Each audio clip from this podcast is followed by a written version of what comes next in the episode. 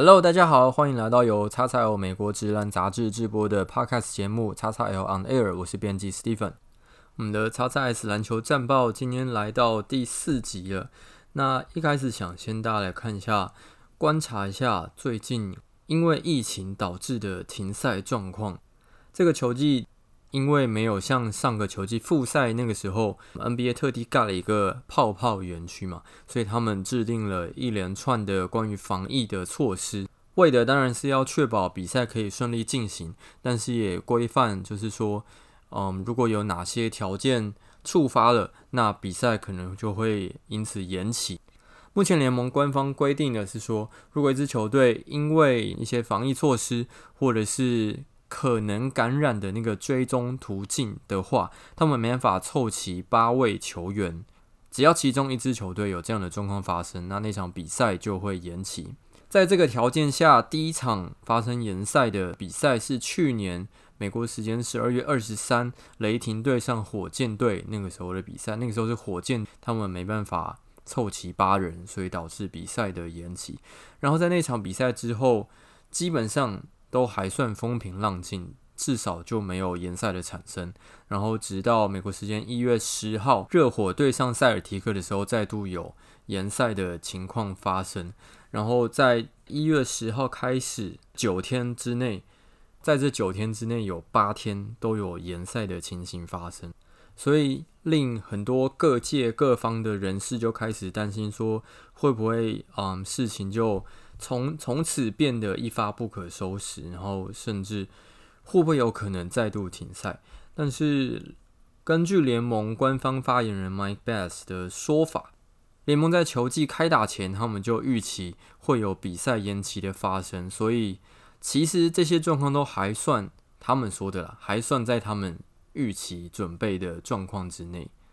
呃，目前联盟也没有任何计划想要中断这个球季，就是继续遵循着他们的那些防疫措施，然后继续让继续进行。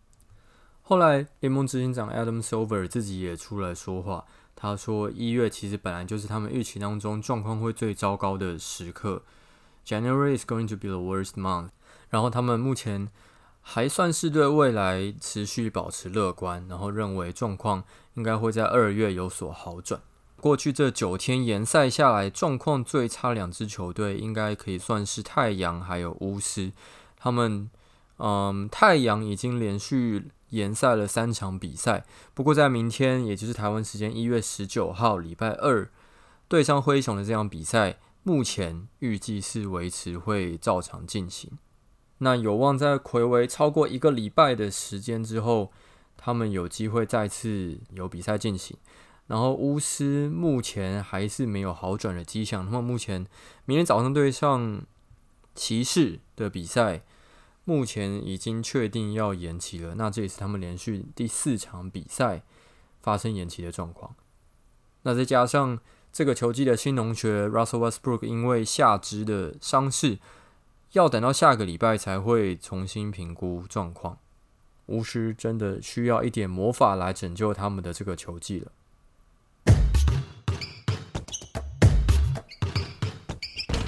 好的，接下来就是这个礼拜最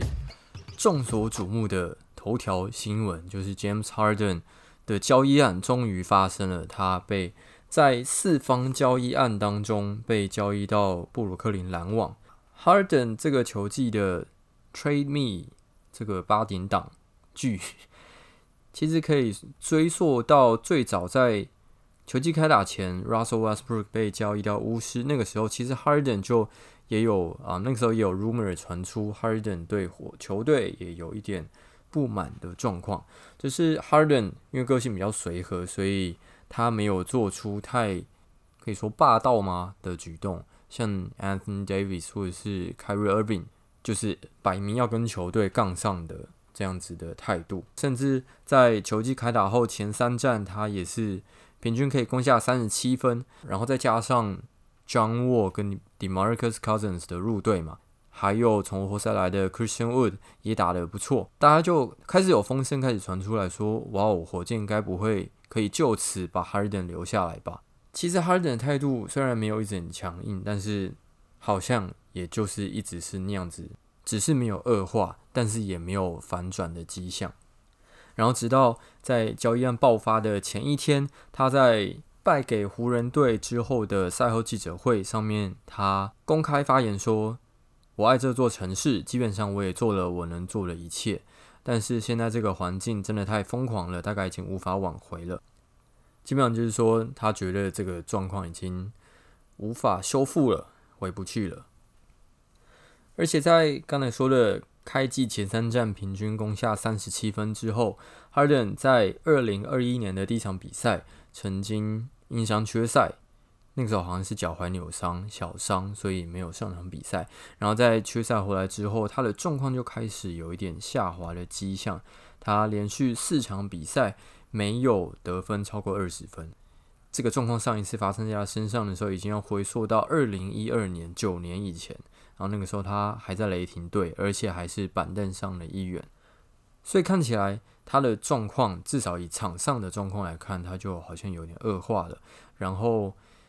刚才说他说这个状况已经无法挽回了，前面他其实还有说一句话，就是说他认为现在这支球队讲白了就是实力不好，just not good enough，just not good enough 这句话，据说让不仅老板 f e r t i t a 到队上的球员 John Wall、Cousins 都对于 Harden 的发言非常的不满，然后这个状况也促使原本倾向于按兵不动的火箭开始加快了他们的交易谈判的进度，然后最后在七六人还有篮网这两支竞争者当中，最后是篮网拔得头筹。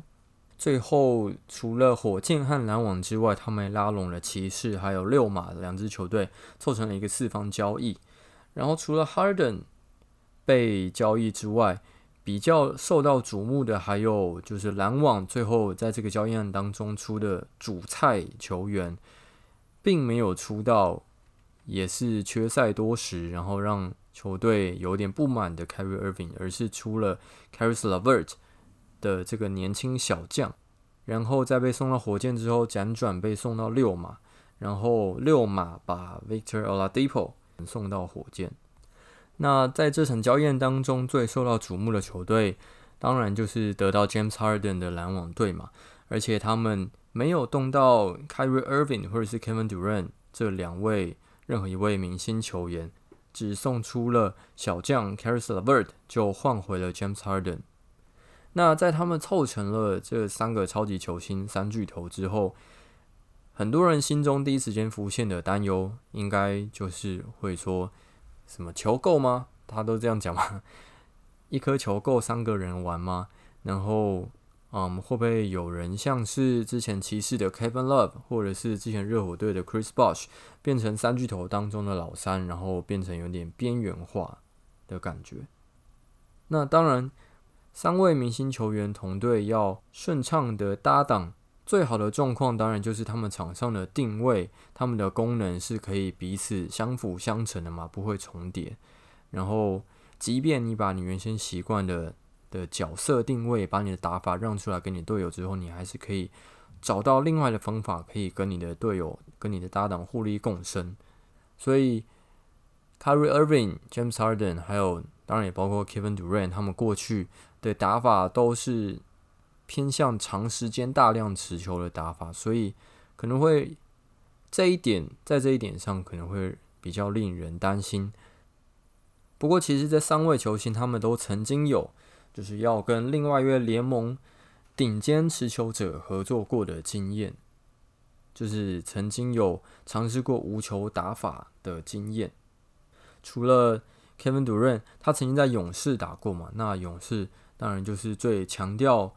无球跑动、无球掩护的一支球队。所以，KD，我认为应该是会是这三个人当中，如果真的说谁要打更多次无球打法的话，KD 可能会是适应最比较不会有适应问题的球员。然后，James Harden 和 Kyrie Irving，其实他们也都曾经和包括 Harden 曾经跟 Chris Paul 还有 Westbrook 搭配过，然后 Kyrie Irving 曾经跟 LeBron James 同队过，所以其实他们都曾经有这样子要跟别人分享球权的这个经验。所以，其实我认为进攻端的篮网其实不需要太过担心。所以，其实相较之下，防守端可能才会是篮网现在比较需要担心的问题。包括年轻中锋 Jarrett Allen 去到骑士之后，篮网现在不论是在篮下还是外围都比较缺乏具有吓阻力的防守者。虽然以教练团的组成来看，他们应该蛮有可能会打越来越多的小球，甚至可能把 Kevin Durant 拉到五号位。但是到了，先不要说这个打法可能在例行赛会造成 KD 比较多的损耗，那到了季后赛，如果遇到比如说 Giannis Antetokounmpo 或者是 Joel m b 这种比较大型的前场球员，那会是需要谁来负责对位呢？这又会是篮网在防守端的另外一个问题。不过现在球季也才刚开始嘛，没多久。那以篮网现在应该算是竞争夺冠球队之一的这个身份来看，他们在季中买断市场会有什么样的表现，其实蛮值得注意的。那这方面的补强，就是前场可以跟 KD 一起在坐镇禁区方面的这个类型的球员，篮网在季中买断市场可能会比较。是他们比较着着重的功课。那不过另外一个比较有趣的想法就是说，其实近几年来有一支球队，而且也是在东区，他们也是一支超级进攻大队。然后，而且他们在防守端没有太突出的表现，甚至有点算是后段班的球队。但是他们在那一年东区的分区季后赛，还是以算是秋风扫落叶之姿。差一点就连三轮四比零横扫，然后直接晋级总冠军赛。那支球队就是二零一七年的骑士队，也就是 k y r i Irving 在骑士的最后一个球季。那一年他们进攻效率排在全联盟第三名的顶尖位置，但是他们的防守效率却只有联盟第二十一名，算是倒数的位置。但是他们那个时候就是靠着三巨头。LeBron、Irving 还有 Kevin Love 的三巨头火力，在东区分区季后赛前三轮，四比零、四比零、四比一，差一点差一场就连续三轮横扫了。不过那一年骑士阵中还有一个 Tristan Thompson，算是有一个禁区硬汉可以负责跟对方摔跤，负责捍卫禁区。那今年的篮网有没有办法复制这个成功模式呢？我们就继续看下去吧。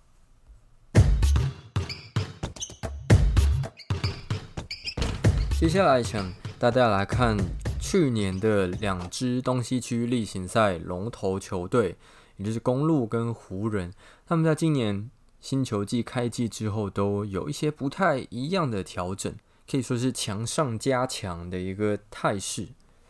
那我们先用公鹿来看，公路过去他们在进攻端，他们主打的就是 five out 的进攻嘛。他们强调不断掩护和走动，然后尤其是拉开空间，把禁区空出来，让空切的球员，尤其是亚尼斯有比较多作业的空间。但是在这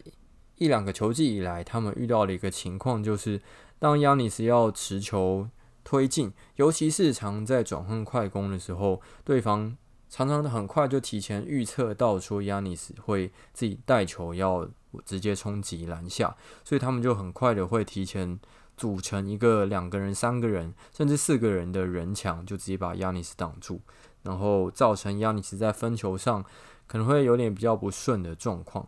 所以呢，今年公路队他们除了在这个 five out 的站位之外呢，啊，先说一下 five out 这个站位，基本上五个人站的位置大概就是两个人站在左右底角各一个，然后还有两边的四十五度角各一个，还有。就是中间弧顶的持球者，基本上就是这五个人这样站在三分线外围，这样拉开空间。然后呢，今年他们在这这个 five out 这个站位之外，他们做了一点小小的更改，是说他们增加了一个位置，就是我们俗称的 dunker spot。那一开始要先来说一下什么叫 dunker spot 嘛，基本上这个位置就是你从禁区的底线，沿着底线往外两边延伸的那一块区域，然后这边常常是一些常人禁区球员他们常会埋伏等待的地方，当外围有队友进攻切入进来，然后把原本守他的防守球员吸引出去之后，然后他的队友分球给他，他一接球马上就可以灌篮，所以才会被称为 Dunker Spot。那过去这个站位最常被使用的，当然就是我们俗称说专门吃饼的中锋嘛，像是 Clint Capella 或者是 DeAndre Jordan 这种，嗯 rhyme Runner 英文这样讲的这种体能型的中锋，然后当然也包括不擅长投外线的 Ben Simmons。过去七六人总教练 Brad Brown 的做法也大多是将他藏在这个地方。因为你如果把这类型的球员拉到三分线外面，基本上就会变成被对手忽略的进攻漏洞嘛。虽然我们前面刚提的例子，其实后来状况至少就目前看来下场好像不是太好。像卡佩拉，因为 Westbrook 的入队嘛，所以他们需要更多空间，所以他没办法说只是把卡佩拉藏在 Dunker Spot，然后就把它卖走了。然后包括 Ben Simmons，目前来看。光是把它藏在这个静态的站位，这个做法并没办法让七六人的进攻变得更顺畅，或者是有更多的空间。不过公路至少就他们的打法站位来看，他们的状况本来就跟火箭还有七六人不太一样嘛。他们本来就比较没有空间上的问题，他们本来就已经拉得很开了，所以再加上这个 Dunker Spot 的这个位置，基本上就是变成说他们多了一招变化的招式。然后目前状况是也蛮不错的，他们目前的进攻效率排在全联盟第一名，一百一十七点八。那下次大家如果看到公路的球赛的时候，看到 Giannis 拿球准备要往禁区里面切，或者是看到 Middleton 在单打的时候，其实不妨也可以看看无球的那个不受人注意的小角落，搞不好有某个某位公路球员潜伏在底线，在这个所谓的 Dunker Spot，也许下一秒你就可以看到。亚尼斯在被包夹之后，马上把球往篮下送，，Middleton 把球往篮下送，然后就是一个很精彩的接应。那接下来在湖人的部分，湖人比较大的转变，其实是我们主要想要来谈的是 Anthony Davis 的身上。那过去。大家对 Anthony Davis 主要的印象就是他，他就是一个当代的禁区神兽嘛。他虽然有常人的体型、体能，人高手长，但是他也有后场球员的活动力，应该可以算是当代的这种神兽、这种 unicorn 的代表。那在这个新的球季，至少前这几场比赛来看，他把他的这个 unicorn 的特性发挥得越来越突出。过去 Anthony Davis 在篮下零到三尺的这个出手比例，他生涯前八个球季平均有百分之三十五点二的比例，他会在这个三尺以内出手。然后在上个球季，他有百分之三十四点三的出手是在三尺以内，但是在这个球季，这个数字大幅减少，变成只剩下二十六点二，减少了八点一 percent。然后相较之下的是十到十六尺。也就是在三分线大概前面一两步距离，这个中长距离的投射，它的出手比例从上个球季的十五点五 percent 进步到变多到这个球季的二十三点零 percent，增加了七点五 percent。根据统计，其实这个。出手分布位置上面的转变，其实在去年季后赛的时候就已经发生了。就是 Davis 他的中距离变得非常多，然后在篮下禁区的出手有越来越减少的趋势。结果到了这个球季，这个变化的倾向又变得更为明显。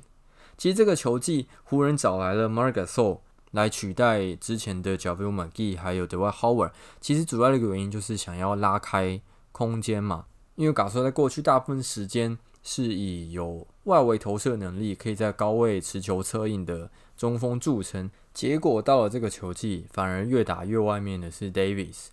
然后 Davis 除了在出手比例分布比例上有所转变之外，他的命中率也有所提升。除了中长距离，他的命中率来到四十四 percent，创下生涯新高之外，他的三分球命中率也来到三十七点一 percent。同样也是生涯新高。这个一方面除了是为了让湖人，在进攻端可以拉开更多的空间嘛，一方面其实反过来想，也有可能是因为湖人是这支球季休息时间相对上比较少的球队，因为他们在。十月初、十月中那个时候，他们才刚打完总冠军赛嘛，然后紧接着在十二月底，他们就展开球季，所以他们休息时间相对来说比较少。那或许这个打法上的转变，也是为了想要减少体能消耗、减少碰撞，然后让 Davis 可以保留更多的体力到球季后半段的时候来发挥。那再加上湖人这个球季补进的几位新成员，包括。Dennis Schroeder 还有其他几位球员，其实也融合的算是不错。假如湖人真的可以把这个状况维持到球季后半段，甚至到季后赛，那这支卫冕军真的会变得非常恐怖。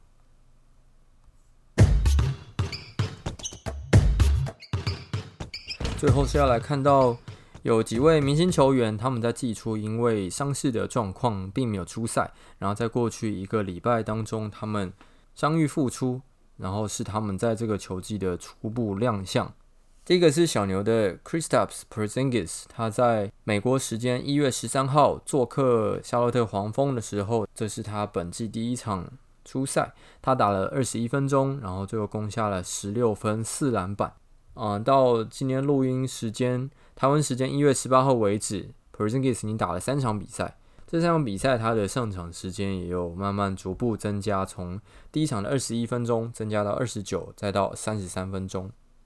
不过感觉得出来，他其实状况还没有百分之百回来，因为除了在第二场比赛他对上公路的时候，他虽然那场比赛攻下了十五分、十篮板、double double 的成绩，但是在最后第四节最后关头拉锯战的时候。小牛这个进攻经过了一波传导，最后传到他手上的时候，他有机会投出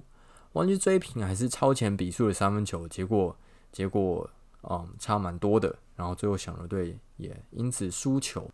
然后接着两天后，他对上公牛的比赛，虽然他还是攻下了二十分，但是那一天他的外线手感不太好，只有七投零中。那小牛是。这个球季很被看好的一支球队嘛，然后包括卢卡·东契奇也很被看好，有机会来挑战 MVP。但是目前他们的成绩普普，只有六胜六败。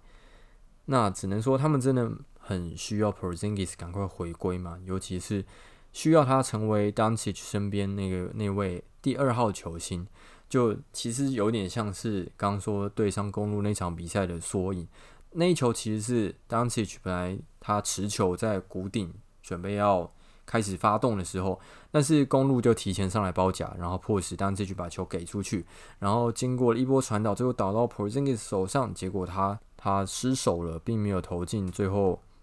关键的进球。小牛现在最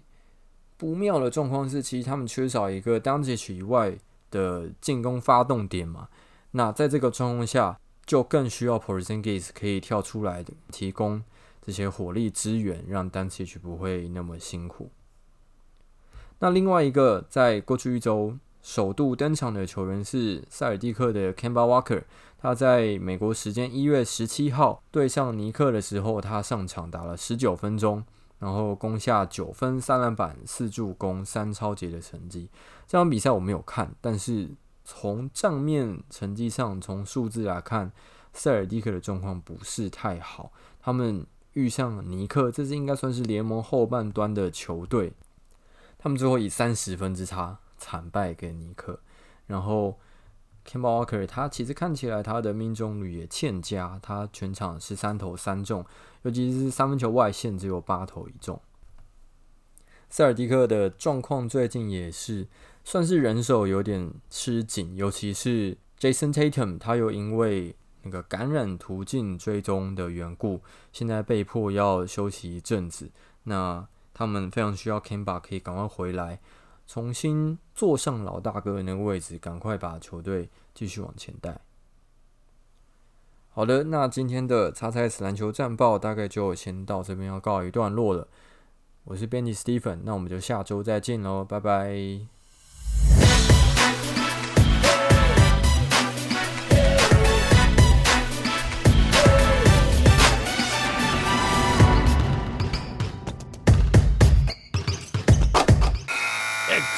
XL.